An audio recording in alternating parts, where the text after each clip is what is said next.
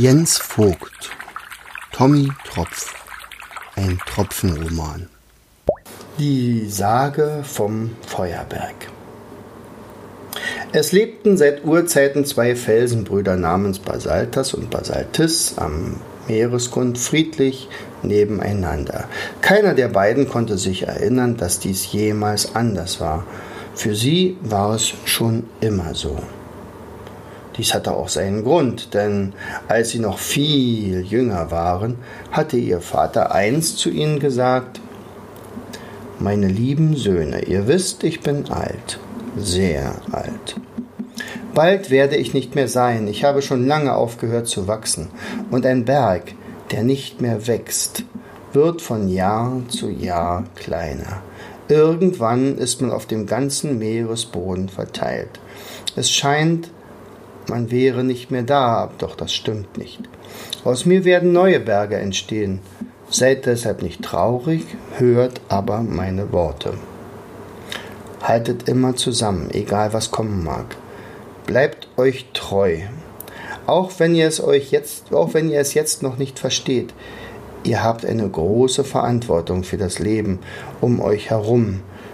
Geht stets friedlich miteinander um, denn würdet ihr im Streit auseinandergehen, würde ein großes, ein sehr großes Unglück über die Welt um euch herum hereinbrechen. Mit dem Rückblick auf ein erfolgreiches, ein ereignisreiches, aber zufriedenes Leben und dem guten Glauben an seine Kinder schloss er die Augen und verstarb. Basaltas und Basaltis hingegen hatten den Sinn seiner Worte tatsächlich nicht verstanden, doch sie waren folgsam und gewohnt, auf die weisen Worte ihres Vaters zu hören, und so befolgten sie auch diesen letzten Wunsch des Vaters. Viele Millionen Jahre rückten sie auch nicht ein Stück vom anderen ab. Warum sollten sie auch? Schließlich hatten sie sich furchtbar gern. Der Friede ihrer Welt schien auf ewig gesichert. Naja, doch nicht jedem gefällt eine friedliche Welt.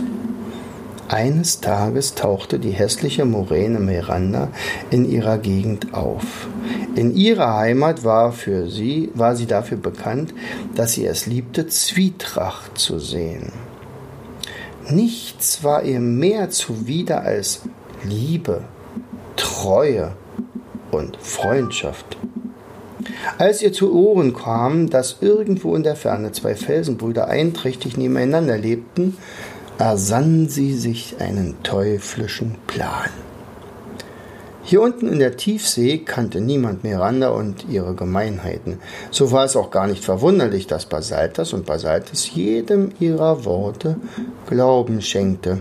Den falschen Tränen nahe berichtete die Moräne von einer schönen Jungfrau aus fernen Meeren.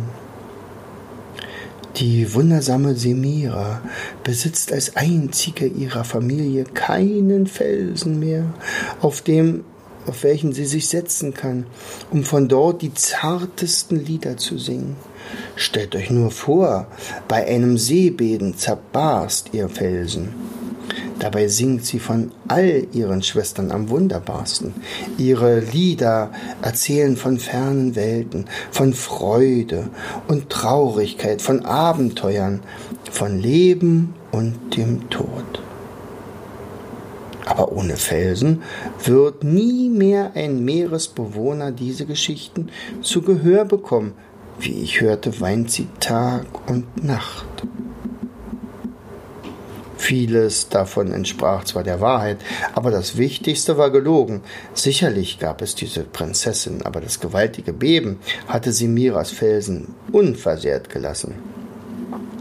Er war ziemlich robust gewachsen, so dass selbst das große Beben ihm kaum etwas anhaben konnte. Mit dieser fiesen Lüge rührte Miranda an das Mitgefühl der beiden Felsenbrüder. Die hatten ihr mit Anteilnahme gelauscht. Traurig sahen sie sich an. Basaltas fand als erster die seine Worte wieder. Schade, dass wir nicht helfen können. Wir dürfen diesen Ort nicht verlassen. Unser Vater hatte uns einst aufgetragen, dass wir das nicht machen dürfen. Die Welt um uns herum würde zerstört werden. Ich habe eine Idee, meldete sich Basaltes. Miranda, könntest du nicht zu Semira schwimmen, um sie zu uns einzuladen? Sie würde sich dann einen von uns aussuchen und uns beide mit ihren Liedern erfreuen. Dieser Gedanke begeisterte auch seinen Zwillingsbruder. Dies war typisch für die beiden. Da das Glück des Bruders das Wichtigste war, gönnte wirklich jeder dem anderen diese Gunst. Und es schien fast, als würde der schändliche Plan Mirandas nicht aufgehen. Doch die war geübt, und zwar gut geübt, im Ränkeschmieden.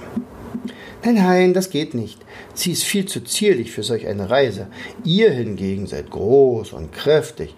Außerdem würde sie sich nie von ihrer Familie trennen. Mit diesen Worten ließ die Moräne die Unterwasserberge mit ihren verwirrten Gefühlen allein. Für die beiden stand natürlich fest, dass eine Trennung nicht in Frage käme. Darin waren sie sich einig. Die Moräne hatte nur eines erreicht. Sie hatte beide traurig gemacht. Doch der heimtückische Plan sah vor, die beiden für immer zu trennen. Eines Nachts schlich die Moräne zu Basaltes und raunte ihm zu. Ich war bei Samira und habe ihr von dir erzählt, von deiner Sanftmut und deiner Stärke. Sie verzehrt sich nach dir. Dein Bruder weiß es. Doch will er dich nicht fortlassen. Ich hatte das Gefühl, er gönnt es dir nicht. Basaltes hörte ihr zu, doch erwiderte nichts. Die Worte aber hatten ihre Wirkung nicht verfehlt. Er, der das Böse nicht kannte, begann an der selbstlosen Liebe seines Bruders zu zweifeln. Auch dem anderen Felsen näherte sich Miranda in dieser Nacht. Ihm sagte sie, Basaltes sind schon auf eine Gelegenheit, sich allein zur Seejungfrau auf den Weg zu machen. Bei meiner Erinnerung an euer Versprechen lachte er nur. Ich glaube, er wird sie dir wegschnappen, ohne mit dir darüber reden zu wollen. Auch Basaltas hatte noch nie eine Lüge zuvor gehört, und so schenkte er den Worten der fiesen Moräne echten Glauben. Aber die Moräne, als die Moräne am folgenden Tag zu den Bergen schlich, traf sie diesmal auf offene Ohren für eine Flucht. Erst schwamm sie vorsichtig zu Basaltes, dann zu Basaltes. Jedem hatte sie den gleichen Plan verkündet. Als Startsignal wollte sie eine Muschelperle herabsinken lassen.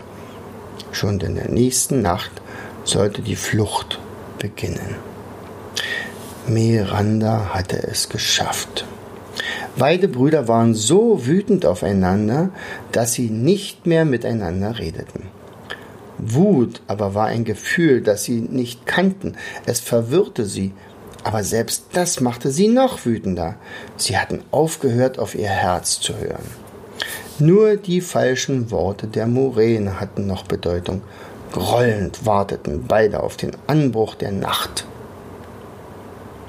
Kaum war diese angebrochen, als Miranda mit der Perle zu Basaltas schwamm. In der Zwischenzeit war Merunda, Mirandas boshafte Schwester, zu Basaltis geschwommen. Gleichzeitig, absolut gleichzeitig gaben sie das Startzeichen. Kaum sanken die Perlen zum Meeresboden, nahm das Unglück seinen Lauf. Mit unvorstellbaren Kräften zogen die beiden Brüder in die entgegengesetzte Richtung. Es knirschte, es krachte, es knackte im Gestein. Einige Felsbrocken lösten sich vom Gipfel und kullerten herab, die Erde bebte. Entsetzt flohen die Fische von dem bisher friedlichen Ort. Meeresbewohner, die nicht fliehen konnten, kamen zu Tode. Sie wurden von herabstürzendem Gestein erschlagen oder verschüttet. Urplötzlich riss der Meeresboden zwischen den beiden Felsen auf.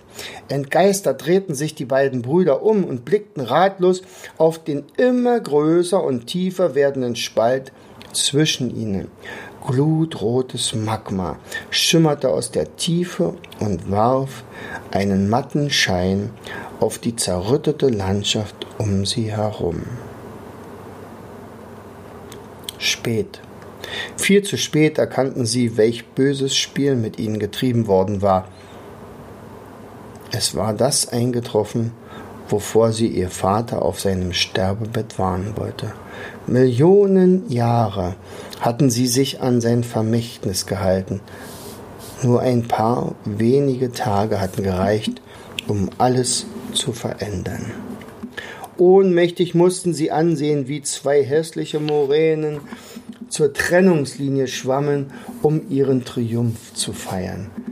Das herzlose Geschwisterpaar tanzte und quietschte vor Vergnügen, aber dadurch bemerkte es gar nicht, dass sich der Spalt langsam, aber sicher mit kochendem Magma, einer unglaublich heißen, flüssigen Gesteinspampe füllte. Als diese auf das kalte Meereswasser traf, gab es eine Explosion, die auch die beiden Moränen erfasste. Beide starben noch im selben Moment, als das flüssige Gestein ihre Körper für immer einschloss. Doch ihr schreckliches Ende war den beiden Brüdern kein Trost. Von nun an waren sie für immer getrennt und ihre Trennung wuchs. Sie wuchs stündlich. Immer mehr flüssige Gesteinsmasse drang aus den Tiefen empor und verwandelte sich zu einem schrecklich schwarzen neuen Felsen, der sich zwischen ihnen auftat. Noch heute spuckt dieser Berg Feuer. Die Meeresbewohner nennen ihn auch den Feuerberg, manche Unterwasservulkan. Die Felsenbrüder gelten seit dieser Zeit als die traurigsten Unterwasserberge des ganzen Ozeans. So beendete der Leuchtfisch die traurige Geschichte.